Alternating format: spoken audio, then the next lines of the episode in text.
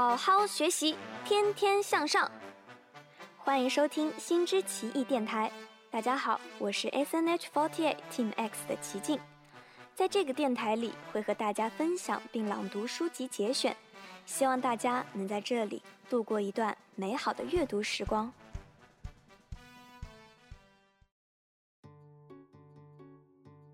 大家好，又到了每周的新知奇异时间啦。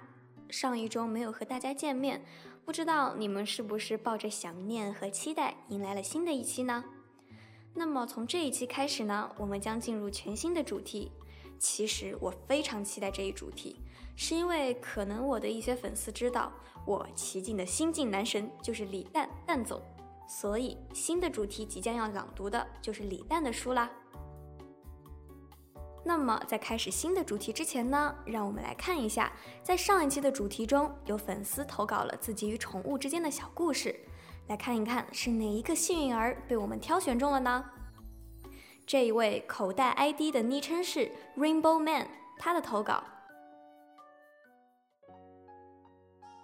唯一谈得上和宠物有关的，就是小学时候养过一只小鸡，这只在公园捡到的鸡仔。全身被商贩染成鲜明的绿色，像一团廉价的毛球，俗气却吸睛。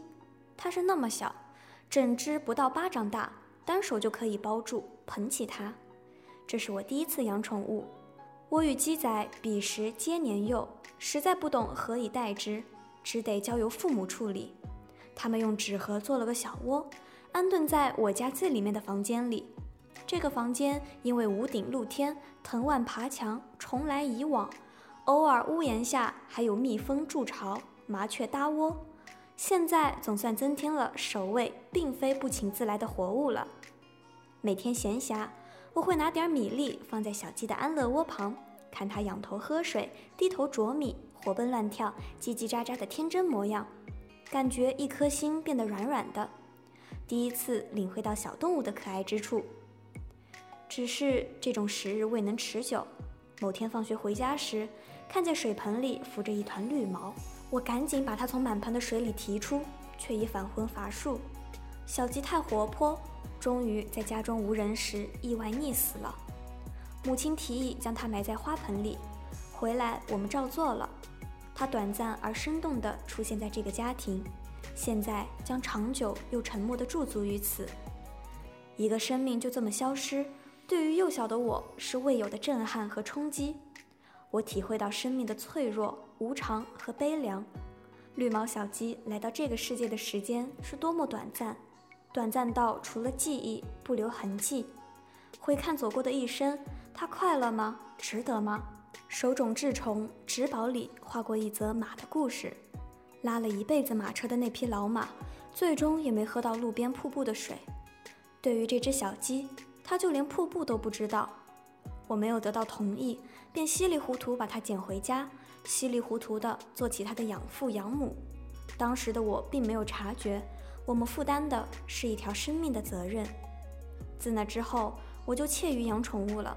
每次见到小猫小狗，我或许会逗逗它们，喂喂它们，但我知道我这里不是它们的归宿，它们总有离去的一天。我不想再次面对那么伤心的生离死别，不敢再当手握生杀予夺权力的主人。二零一八年九月二十二日凌晨，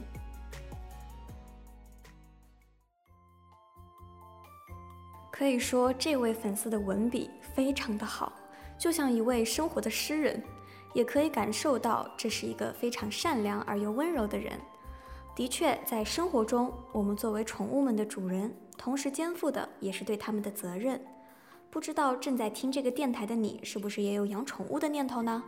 那么，请首先先确定自己可以给予它足够的照顾和关爱，再决定是否要养宠物吧。同时呢，想要对这位粉丝说的是，虽然有这样比较悲伤的回忆，但人生啊，不应该鼓起勇气去面对吗？在以后的生活中，要更加小心地避免这样的意外发生，但同时。也请你不要为了鸡仔的离开而太过自责，总是有人在死去，这是宇宙中唯一可以确定的事。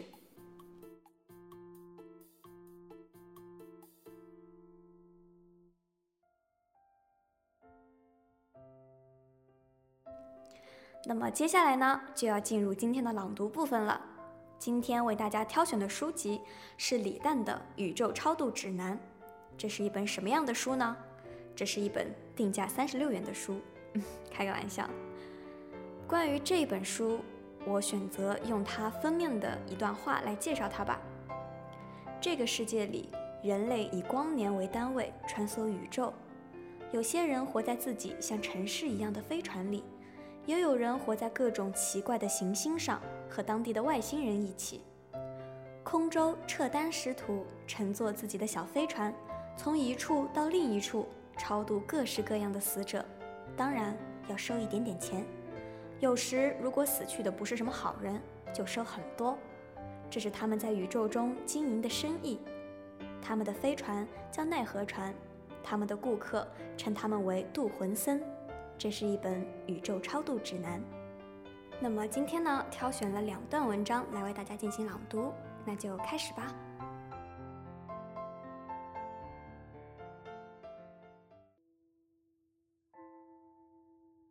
量子小丑，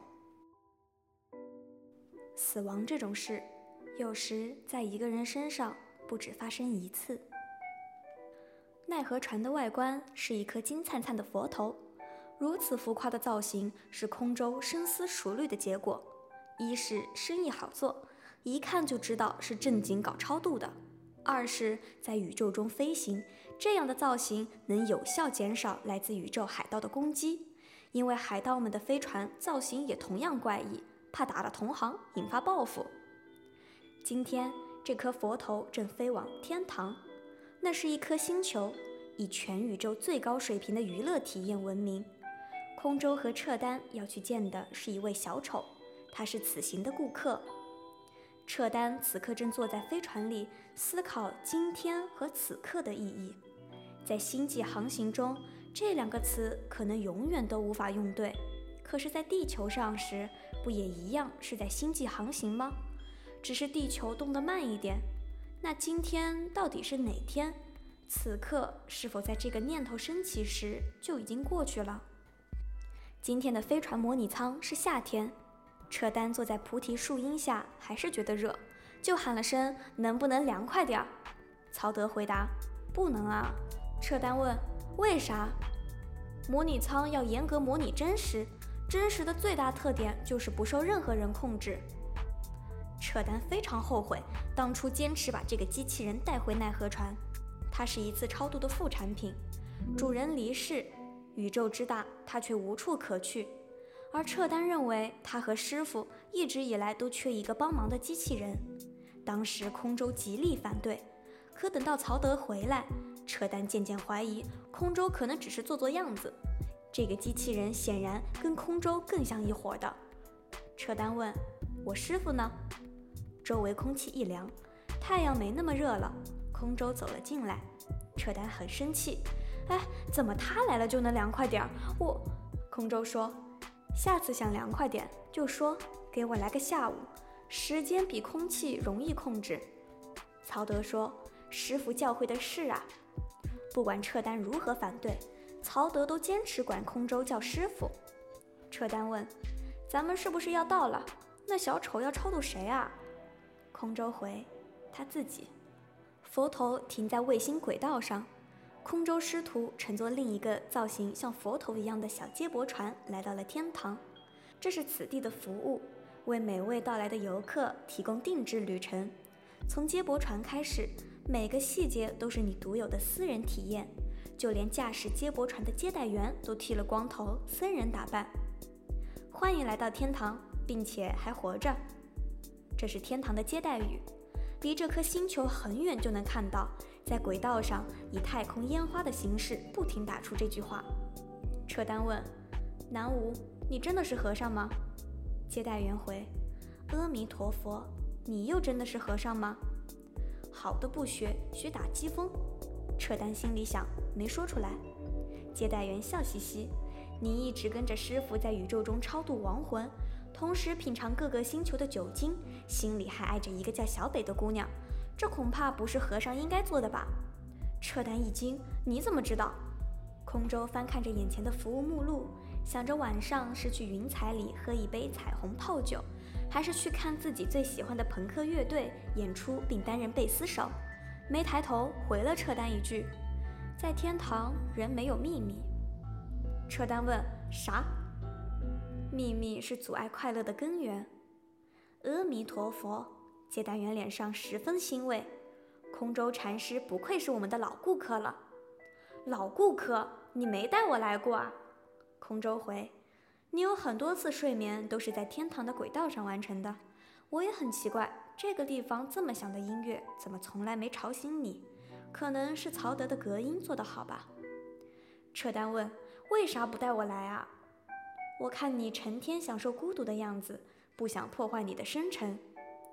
扯淡没办法争辩，他想，如果自己回答我不深沉，我想嗨的话，空舟一定会带他去什么诡异的地方，做些影响生命安全的事。撤单问：“那你怎么知道我的秘密？天堂用的是什么科技？”阿弥陀佛，这也没什么科技。你的事，你师傅喝多了就到处说，天堂里一半人都知道。撤单想，师傅真是老顾客了。好在自己的秘密也没有什么见不得人的。你师傅最爱讲的就是有一回你们去超度一个两吨左右的卡星人，尸体在燃烧过程中一直喷出各色液体，你因为敬业居然原地不动，被喷了一身也在所不辞，结果被几百个卡星女性聚着轮流蹭脸。卡星人死后流出的液体，在当地文化中被认为有美容的功效。全宇宙都知道的事，你居然不知道？听过故事的人都觉得，果然敬业是宇宙中最应舍弃的品质。扯淡无话可说，低头翻起目录，刚刚好像看到了这里有一个杀人不犯法的地方，想查查怎么预约带空舟一起去。空舟说：“别生气，天堂就是这样的。”挑贵的，我们这次来全是小丑买单。撤单也没跟别人生气，是气自己无知。撤单大部分时候生气都是气自己。那个小丑那么有钱吗？不是那个小丑。接待员一脸尊敬。天堂里只有一位小丑。小丑在天堂多少年，他自己也不记得了。刚来时，他是一个程序员。负责提供娱乐体验需要的技术支持，而体验具体是什么，他得听一个机器人的。那个机器人是他的直属领导，职位是产品经理。这个职位所需的专业素养有洞悉人性、理解消费者需求、创造需求、懂设计、做出有审美的产品。最后，最关键的是要清晰地对技术人员提出要求，把想法实现出来。天堂里各大娱乐场所的老板都认为这个职位很重要，而宇宙中有一个简单的定理是：重要的职位绝不能交给人类。所以天堂里所有产品经理都是机器人，由此也奠定了天堂最初的风格。天堂里所有娱乐项目在开始时都是荒谬的，当时有过诸如安静充电一天而不用扫地。被人类推搡还可以还嘴之类的娱乐体验，显然这些产品经理在上任前做过很多其他工作。面对不理想的销售状况，老板们认为问题肯定出在人类身上，也就是技术人员们没有做好。技术人员在这样的背景下，开始想办法在产品经理们设计出的无聊项目里竭力加入有趣的想法，比如安静充电一天而不用扫地的同时。电流里掺入化学物质，让你在那里以秒为单位完整回顾一生。而被人类推搡后，你会发现推你的不是一位穿着网袜的女哲学家，就是一位没穿衣服、身材健硕的苦行僧。在还嘴的过程中，能同时收获世界观的颠覆和一次肮脏的性经历。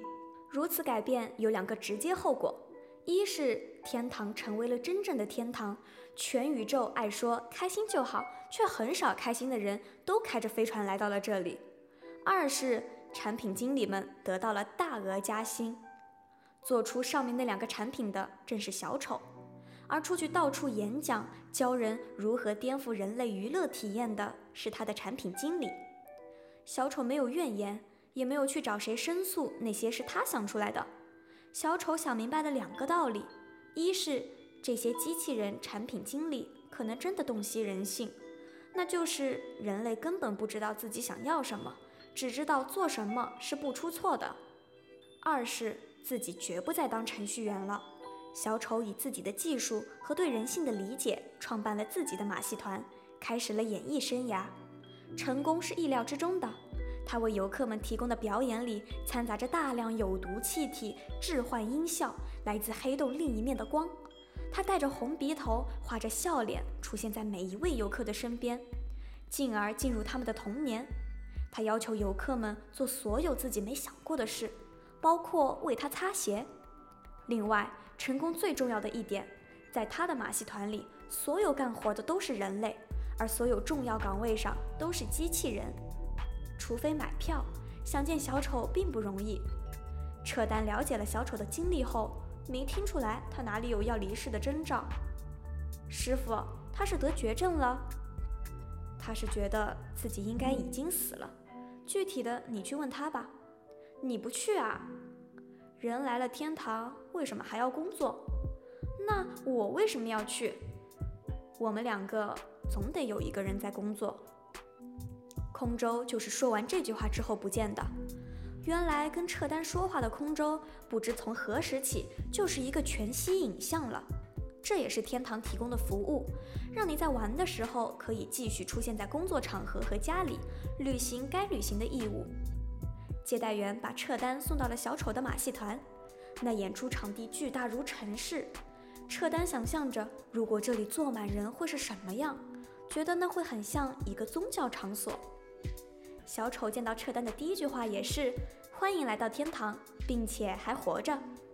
第二句话是“你就是空中那个徒弟啊，别难过，卡星女性也有好看的，而且我跟他们想的不一样，我认为敬业是宇宙中最可贵的品质。”小丑十分敬业，高科技、化学物质加想象力能提供的娱乐，观众们越来越不买账了。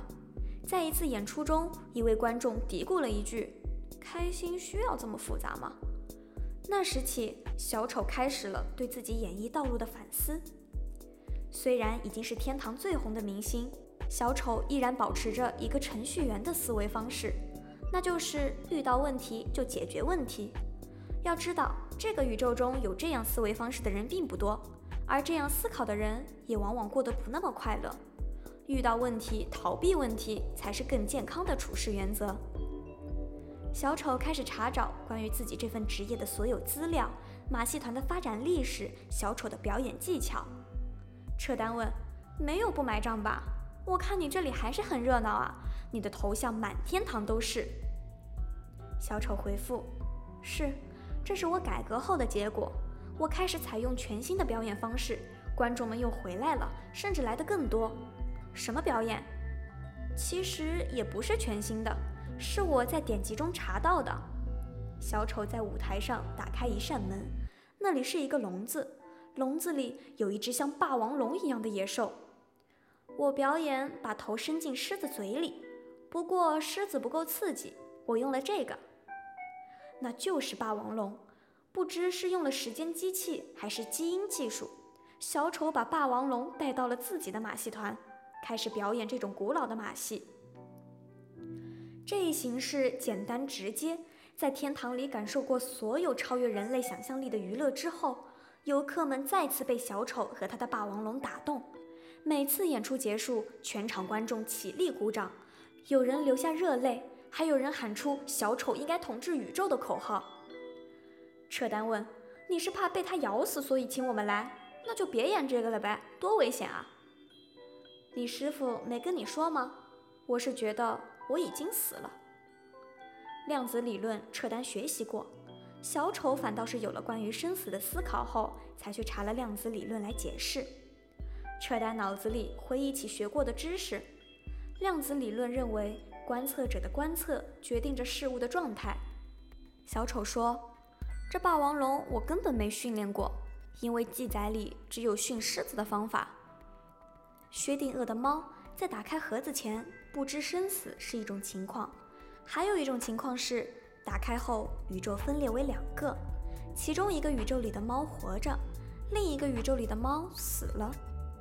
小丑走向霸王龙，霸王龙盯着小丑发出低吼，两只短爪扒在笼子上，嘴里流下口水。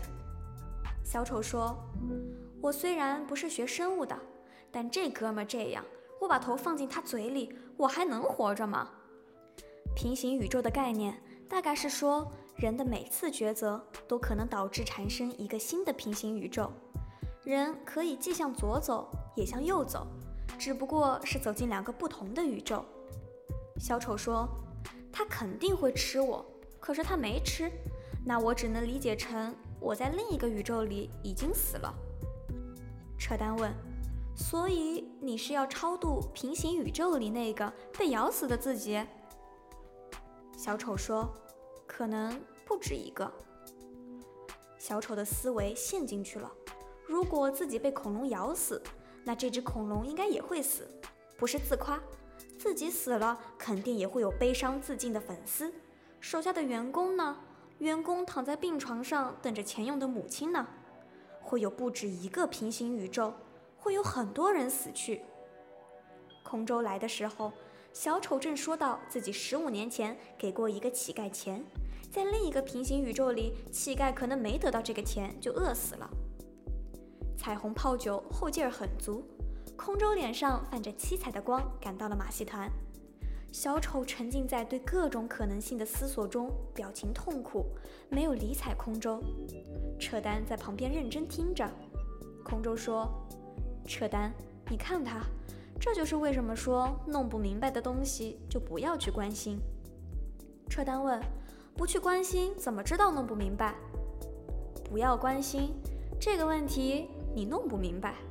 空舟看了看霸王龙，拍了拍小丑，小丑这才发现空舟从思索中醒来。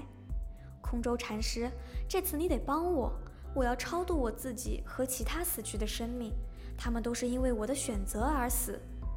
空舟问：“你什么选择？”为了吸引观众，把头伸进恐龙的嘴里。空舟转向撤丹，又喝了一口酒。撤丹。你看他，这就是为什么说敬业是宇宙中最应舍弃的品质。小丑说：“禅师，我知道你认识的人多，我听说在某个星球已经有人研究出了去平行宇宙的办法，你带我去。”空舟回：“别去了，都死完了。”扯丹和小丑都看着空舟，等他继续说：“这不很正常吗？去了平行宇宙还能有什么下场？”你上了那部车会被撞死，没上那部车会娶个老婆生个孩子，在四十岁的时候因为插队被人打死。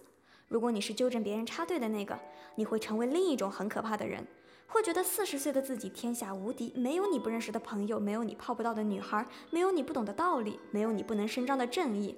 你向左走会成为企业家，而后晚年幸福，不知道该把钱捐给谁；你向右走成为潦倒诗人，死后报得大名，可没有一个人能夸在点儿上。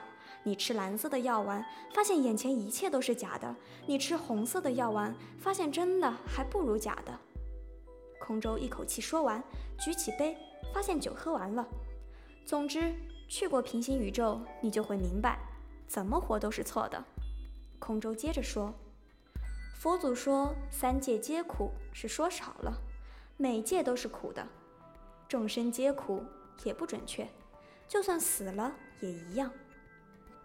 小丑想辩解两句，没说出来。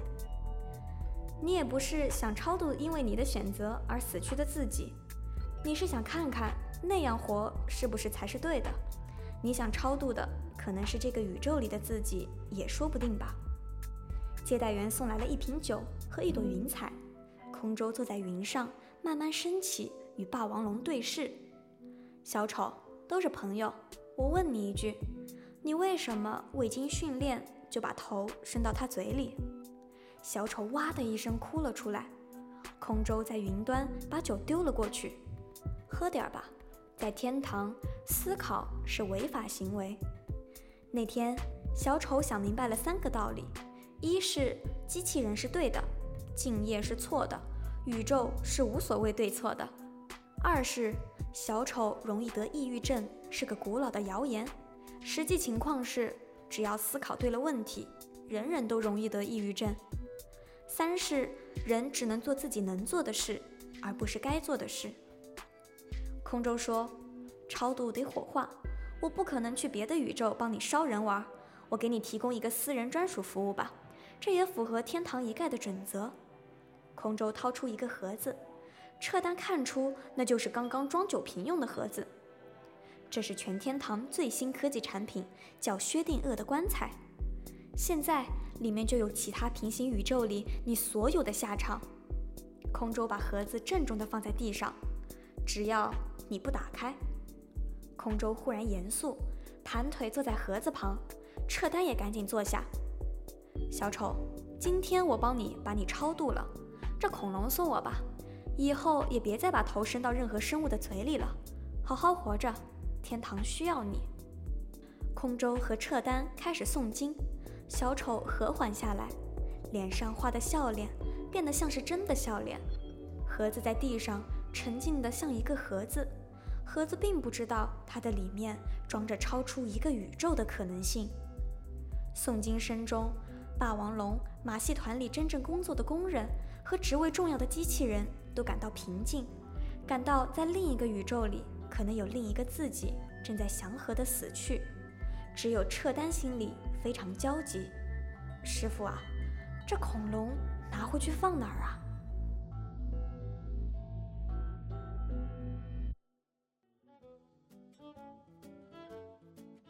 那么以上就是今天所有的朗读部分了。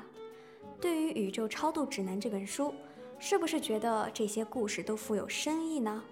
一千个人心中有一千个哈姆雷特，你心中这些故事应该是怎样的结局呢？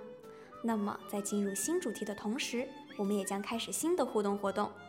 其实是因为这本书籍的故事也是比较开放式的，所以呢，很想看一看大家每个人对此的不同看法。大家可以通过口袋四八 APP 或者 Mate 四八小程序中的专题页进行留言评论以及投稿，将你对于这几则故事的理解告诉我吧。我将会挑选有趣的评论和投稿，在下一期的节目中分享给大家哦。以上就是今天节目的全部内容啦，我们下期再见吧。